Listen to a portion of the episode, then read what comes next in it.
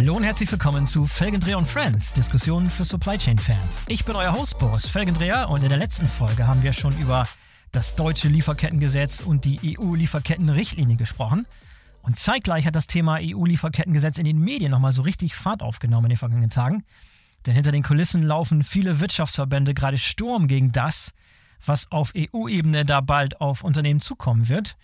Die Kritik, die die Verbände äußern, fokussiert sich in erster Linie auf Haftungsansprüche, die Unternehmen in Zukunft drohen werden, wenn Menschenrechte und Umweltschutz in ihren Lieferketten missachtet werden.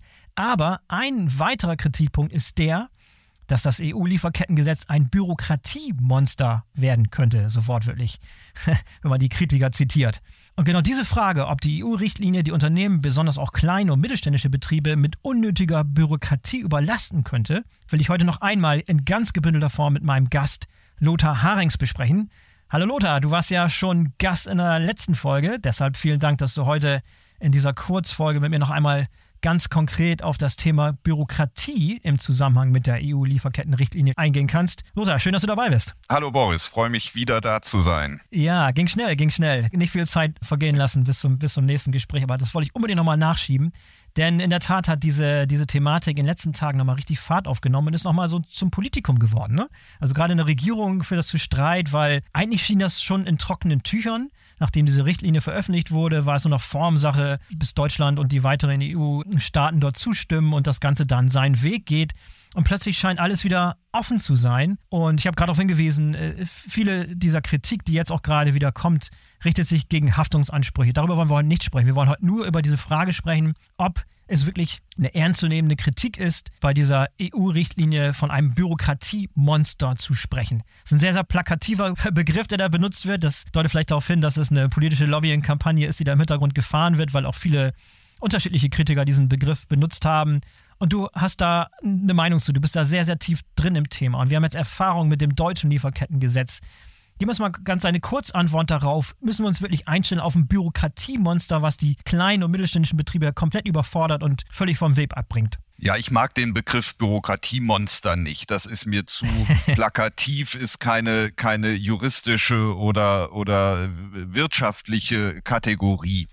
Ähm, ja. Lieferketten, Sorgfaltspflichten ohne Bürokratie sind nicht denkbar. Also es gibt ein Mehr an Bürokratie. Ähm, mhm.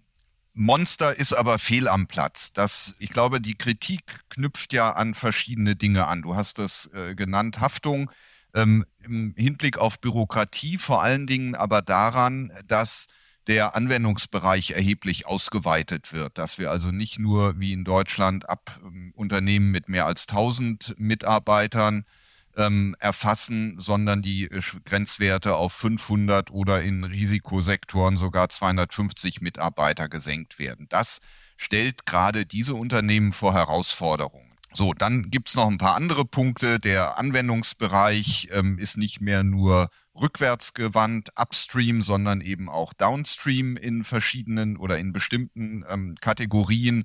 Das erweitert auch die Pflichten. Ähm, so, Monster würde ich aber trotzdem nicht sagen, denn wenn man das Gesetz oder wenn man diese Richtlinie und die Zielsetzung gut findet, ähm, und da weiß ich, dass viele Unternehmen das teilen, dann muss man bestimmte Dinge einhalten. Also ja, ein Mehr an Bürokratie, Furcht davor ist fehl am Platze, sondern man sollte schauen, dass man konstruktiv damit umgeht. Und das, was wir gerade erleben, hängt natürlich ein bisschen mit einer Verschiebung der politischen Stimmung und, und Stimmungslage auch in Deutschland, aber auch in, in Europa zusammen. Mhm. Jetzt haben wir schon ein bisschen Erfahrung mit dem deutschen Lieferkettengesetz äh, seit 2023 gesammelt. Das galt ja, wie du es eben schon erwähnt hast, erstmal für Unternehmen ab 3000 Mitarbeiter in Deutschland. Aber wir haben auch gesehen, dass es auch ganz andere Unternehmen betroffen hat, denn diese großen Unternehmen neigen dazu, den kleinen Zulieferern sozusagen diese, diese Bürokratiepflichten weiterzureichen. Das ist definitiv passiert, auch schon im ersten Jahr des deutschen Lieferkettengesetzes. Das haben wir gesehen. Also kleine Unternehmen haben plötzlich Post bekommen von ihren großen Handelspartnern, mit denen sie zusammenarbeiten. Und dann wurde das Ganze sozusagen trickle-down, äh, ist das auch in die kleinen Unternehmen äh, gewandert, richtig? Ja, das ist der, der gewünschte Effekt einer solchen Regelung. Ich kann, ich kann keine Risikoanalyse machen, ohne dass ich meine Zulieferer mit einbeziehe. Und da spielt es ja. eben keine Rolle, ob die Zulieferer groß oder klein sind. ich brauche Informationen, um Risiken abschätzen zu können. Ich muss letztlich die Lieferkette kennen. Das, das ist so. Was wir noch nicht beurteilen können, ist, inwieweit wirklich hier auch missbräuchlich sozusagen solche Regelungen eingesetzt werden. Wir haben schon drüber gesprochen, Beschwerden, die erhoben werden zu politischen Zwecken, ähm, teilweise offenkundig ohne Bezug zum Lieferkettengesetz. Ähm, da ist das BAFA im Moment durchaus ähm, strikt und, und ähm, weist solche Beschwerden auch ab, beziehungsweise weist darauf hin, dass sie keine Berechtigung haben. In vielen Fällen werden aber trotzdem die betroffenen Unternehmen erstmal angeschrieben. Das führt natürlich zu Mehraufwand auf Unternehmensseite. Ähm, das ist ein Punkt. Zweiter Punkt, die bei den ähm, Codes of Conduct, die verschickt werden, wo man sich dann in der Lieferkette committen muss, alle möglichen Informationen zu teilen, Audits zu dulden, Präventionsabhilfemaßnahmen zu ergreifen, äh, gibt es immer auch die Möglichkeit, bei Fehlverhalten zu kündigen zum Beispiel oder Schadensersatz zu verlangen. Auch da ist die Frage, wenn solche Rechte bestehen in Lieferketten, vertraglichen Verhältnissen, wird nicht immer nur redlich davon Gebrauch gemacht, sondern auch da gibt es Missbrauchsmöglichkeiten natürlich. Also werden mhm. solche Regelungen genutzt, um auch andere Ziele durchzusetzen.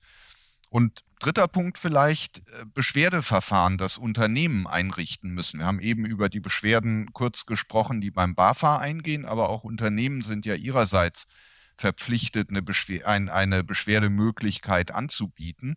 Und auch da ist natürlich alles denkbar ähm, von Konkurrenten, die missbräuchlich sich solcher Möglichkeiten bedienen, bis hin zu NGOs, bis hin zu Querulanten, die die Meldungen abgeben.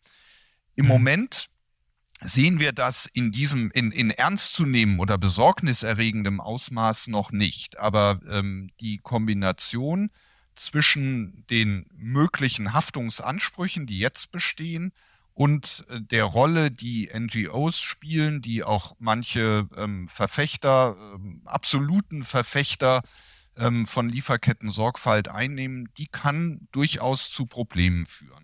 Ja, können wir denn einschätzen, ob ähm, die Zuständigen, die die Verfassung dieser Richtlinie zuständig sind, ob die tatsächlich diese Problematiken kennen? Wissen wir da was drüber und, und äh, wie funktioniert dieser Prozess, dass man auf solche ja, auf solche Missbrauchsmöglichkeiten, auf solche Schlupflöcher, auf solche Dinge hinweist, die das Ganze wirklich zum Scheitern verurteilen könnten. Denn wenn man so eine Richtlinie macht, dann will man, dass sie funktioniert. Dann will man nicht, dass sie sabotiert wird, dass sie missbraucht wird und diese Dinge. Inwiefern ist dann da ein konkretes Verständnis für diese Problematik vorhanden?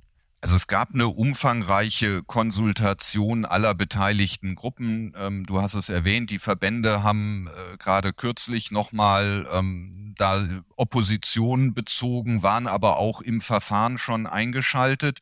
Letztlich ist es eine Frage des politischen Willens, ähm, wo man die Prioritäten setzt. Und die Prioritäten sind in der Richtlinie da gesetzt worden, dass man sagt, man will ein, ein Höchstmaß an Partizipation von allen Beteiligten.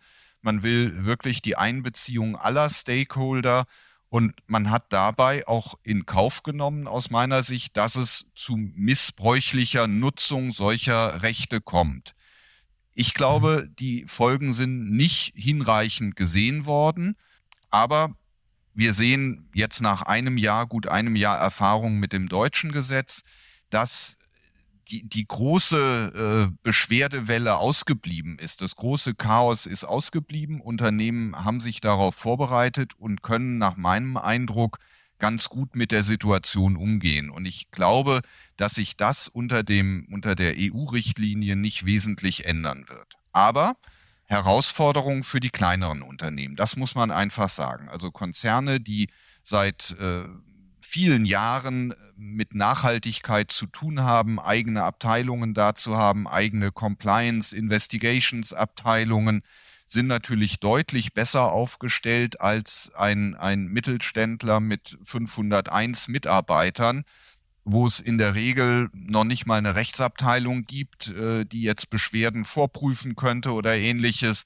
ähm, sondern da müssen Strukturen aufgebaut werden. Und das geht häufig, das ist der Nachteil dieser Gesetzgebung, geht zu Lasten von kleineren Unternehmen. Und zwar sowohl hier in der EU als auch in den Drittstaaten, wo der Schutz ja maßgeblich beeinträchtigt ist, weil auch da kleinere Unternehmen sich schwerer tun, diesen Dokumentationsanforderungen nachzukommen. Mhm. Nochmal diese Brücke zu schlagen zur Änderung von diesen Haftungsansprüchen, die ja jetzt mit der EU-Richtlinie kommen, die anders sind, als sie im deutschen Lieferkettengesetz etabliert sind.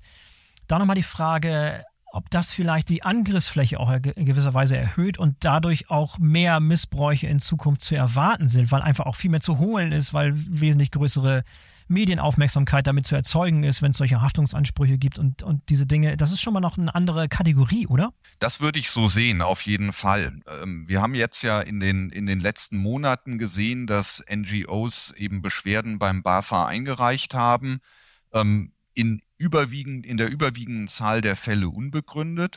Wenn man diese Beschwerden jetzt noch kombiniert mit zivilrechtlichen ähm, Haftungsansprüchen und lässt Gerichte darüber entscheiden, ähm, dann verstärkt man natürlich auf der einen Seite den Aufwand bei den Unternehmen erheblich, das Risiko erheblich, ähm, die öffentliche Wahrnehmung wird nochmal größer gemacht und ähm, ich gehe auf jeden Fall davon aus, dass das genutzt werden wird, weil ähm, es ist letztlich, es geht da ja, es geht eigentlich darum, etwas zu transportieren, was man politisch so noch nicht erreicht hat. Und das will man dann über den Rechtsweg versuchen. Und wenn man, wenn dann die Rechtsprechung die Anforderungen noch stärker erhöht, was eben auch denkbar ist, ja immer die Frage, wie man solche Regelungen auslegt, wann handelt man äh, fahrlässig, grob fahrlässig, das sind ja schwierige Abgrenzungsfragen, dann steckt da Potenzial drin, das die Unternehmen auch, auch deutlich belasten kann. Ist denn zu erwarten, dass, äh, nochmal zurück zu diesen Haftungsansprüchen, die lassen mir keine Ruhe, äh, sind die, ist, ist zu erwarten, dass sie in erster Linie gegen große Unternehmen gerichtet werden? Oder können auch kleine mittelständische Unternehmen, Betriebe, die in großen Lieferketten unterwegs sind, da irgendwie mit reingezogen werden in solche Haftungsansprüchssituationen? Also es können natürlich alle einbezogen werden. Erfahrungsgemäß würde man sagen, wenn man versucht, möglichst viel Aufmerksamkeit zu schaffen, wird das Ziel oder werden die Ziele vermutlich eher die großen Unternehmen sein. Auch das zeigen ja die Beschwerden, die jetzt anhängig sind, dass man sich Unternehmen heraussucht, die in der Öffentlichkeit stehen, die einen, einen Ruf, bekannte Marken haben ähm, und, und wo man auch bewusst Zeichen setzen will. Davon mhm. würde ich auch ausgehen. Es bedarf ja auch einer gewissen Vorbereitung, solche Klagen einzureichen. Und das macht man ja auch äh, dann mit dem Ziel, ähm, eben eine möglichst breite Öffentlichkeit zu erreichen. Ja, was, was kann man denn konkret tun, um dieser Bürokratie tatsächlich Herr zu werden? Gibt es Mechanismen, Best Practices, die du schon erlebt hast oder von denen du gehört hast, die es auch kleineren Betrieben ähm, ermöglichen, mit dieser Bürokratie klarzukommen und dann nicht eine große Stabstelle von 15 Leuten einrichten zu müssen, sondern dass man das tatsächlich bewerkstelligen kann im Alltag? Es gibt eine Vielzahl von, von Vorschlägen, wie man das in der Praxis handhabbarer gestalten kann, dass man ähm, eben klarere Handhabungen den Unternehmen an die Hand gibt, ähm, wann Risiken bestehen, welche Risiken wirklich rechtlich beachtlich sind, wo man, wo man tätig werden muss. Ähm, das war im, im Vorfeld der Richtlinie geisterten solche Begriffe auch in der Diskussion wie Whitelist oder Blacklist. Also gibt es Länder, die per se ein höheres Risiko haben oder Länder, wo man sagt, da ist das Risiko vernachlässigbar. Das sind auch aktuelle Überlegungen, die, die in der Bundesregierung angestellt werden, ähm, eben zu sagen, Unternehmen, die in der EU sind, haben per se ein geringeres Risiko Wobei es schwierig ist, ob man das nun wirklich für die gesamte EU sagen kann. Aber eine Vereinfachung wäre es natürlich, weil eine gewisse Mindeststandards haben wir sicherlich. Und genauso kann man, kann man überlegen, wir haben ja in der Richtlinie selbst auch eine Differenzierung nach Branchen drin, also bestimmte Risikobranchen. Und da kann man noch stärker ansetzen. Unternehmen, die ähm, eben selbst nach dem, nach den Richtlinien verpflichtet sind, dass man die mit einem geringeren Risiko auch bewerten darf. Davon gehen wir zum Beispiel nach dem deutschen LKSG schon aus, dass man sagt, wenn ein Unternehmen selbst nach dem LKSG verpflichtet ist, dann darf ich auch davon ausgehen, dass es diesen Verpflichtungen nachkommt, bis ich bis zum Beweis des Gegenteils sozusagen. Aber zu solchen Fragen steht noch eine abschließende Bewertung aus, ob das, ob das eben standhält. Und wenn man mit, mit solchen kleinen Eingriffen die Risikoanalyse schon ähm, rechtssicherer machen kann, dass Unternehmen eben nicht befürchten müssen, dass ihnen am Ende ein Gericht sagt, da ist aber was ganz falsch bewertet worden, ähm, dann hat man, glaube ich, auch schon einiges gewonnen. Jetzt beinhaltet äh, diese EU-Richtlinie ja auch eine Nachhaltigkeitsberichterstattung. Und äh, die ist nochmal obendrauf zu der Nachhaltigkeitsberichterstattung, die Unternehmen sowieso schon bewerkstelligen müssen da ist auch die Diskussion, ob das zu doppelter Berichtspflichten führt und zum doppelten Aufwand. Kannst du darüber was sagen, ob das berücksichtigt ist, dass das, was Unternehmen ohnehin schon in Bezug auf ihre Berichterstattung für ihre Emissionen machen müssen, ob das damit abgegolten ist oder ob es dann doppelt und dreifach anfällt? Wie sieht das konkret aus? Also das sollte natürlich vermieden werden. Wir, wir wissen auch, ähm, dass im Moment in der Bundesregierung ein Gesetzentwurf ähm, beraten wird, der die Berichtspflicht ans BAFA aussetzt, jetzt also im Vorgriff auf die Richtlinie, ähm, so dass deutsche Unternehmen zumindest auch im Moment nicht, nicht zusätzlich belastet werden. Und unter der EU-Richtlinie würde dieser Bericht ans BAFA eben auch wegfallen und würde stattdessen durch eine, ähm, eben durch Eingliederung in die bestehenden Berichtspflichten ähm, erfüllt werden. Und was dann bleibt, ist eine Veröffentlichung auf der Website, ähm, wobei man auch die, so ist zumindest mein Kenntnisstand, eben durch ähm, die vorhandenen Berichtspflichten erfüllen kann. Ähm, da ist sicherlich auch Klarstellungsbedarf noch. Ähm, aber ich glaube, diese Zielsetzung ist in der Politik mittlerweile auch angekommen, dass es keinen Sinn macht, Unternehmen mit, mit äh, verschiedenen parallelen Berichtspflichten äh, zu beschäftigen. Wie glaubst du, wie es jetzt weitergeht? Ich meine, es ist ja, es steht ja tatsächlich die Situation im Raum, dass es tatsächlich sein könnte, dass Deutschland sich beispielsweise enthält bei der Abstimmung, weitere EU-Länder sich auch enthalten oder dagegen stimmen, dann würde das Ganze scheitern sozusagen. Ist das noch eine, ist das noch eine Option? Man muss abwarten, bis der Beschluss gefasst ist. Ähm, also wir sagen immer, solange die, die Richtlinie nicht im Amtsblatt der EU veröffentlicht wird, ist fast alles noch möglich. Ich fände das Signal aber schwierig. Also aus, aus, äh, wenn man sich überlegt, Deutschland hat diese Richtlinie lange Zeit mit vorangetrieben. Also für die Glaubwürdigkeit der Bundesregierung in der EU wäre das aus meiner Sicht ein fatales Signal, ähm, jetzt auf den letzten Metern äh, gegenzudrehen. Ähm, und man muss sich ja überlegen, was ist die Konsequenz? Die Konsequenz wäre dann, dass wir in Deutschland das LKSG weiterhaben, das dann unverändert gilt. Ich glaube nicht, dass die Bundesregierung so weit gehen würde, dann auch das deutsche Lieferkettengesetz abzuschaffen. Ähm, so, und dann haben wir eigentlich genau das, was eigentlich keiner will. Dann haben wir eine Insellösung in Deutschland. Wir haben mhm. Gesetze in Frankreich, in den Niederlanden, die alle unterschiedlich sind.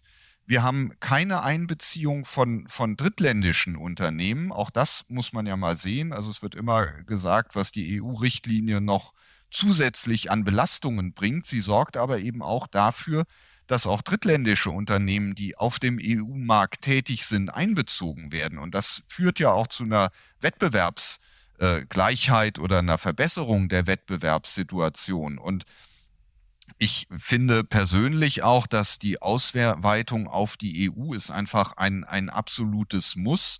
Ähm, nationale Lieferkettengesetze sind wirklich aus der Zeit gefallen. Also wenn man das machen mhm. will, dann muss es eigentlich eine EU-Regelung sein.